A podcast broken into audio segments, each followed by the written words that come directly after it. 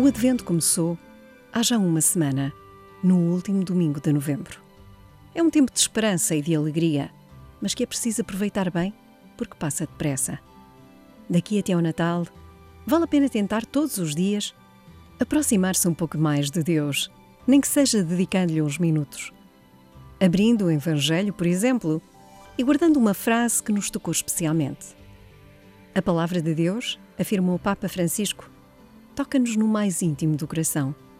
Deus diz-nos que lhe pertencemos. Foi Ele quem nos fez. Somos a sua família. Vale a pena confiar em Deus e reconhecê-lo como o Senhor da vida.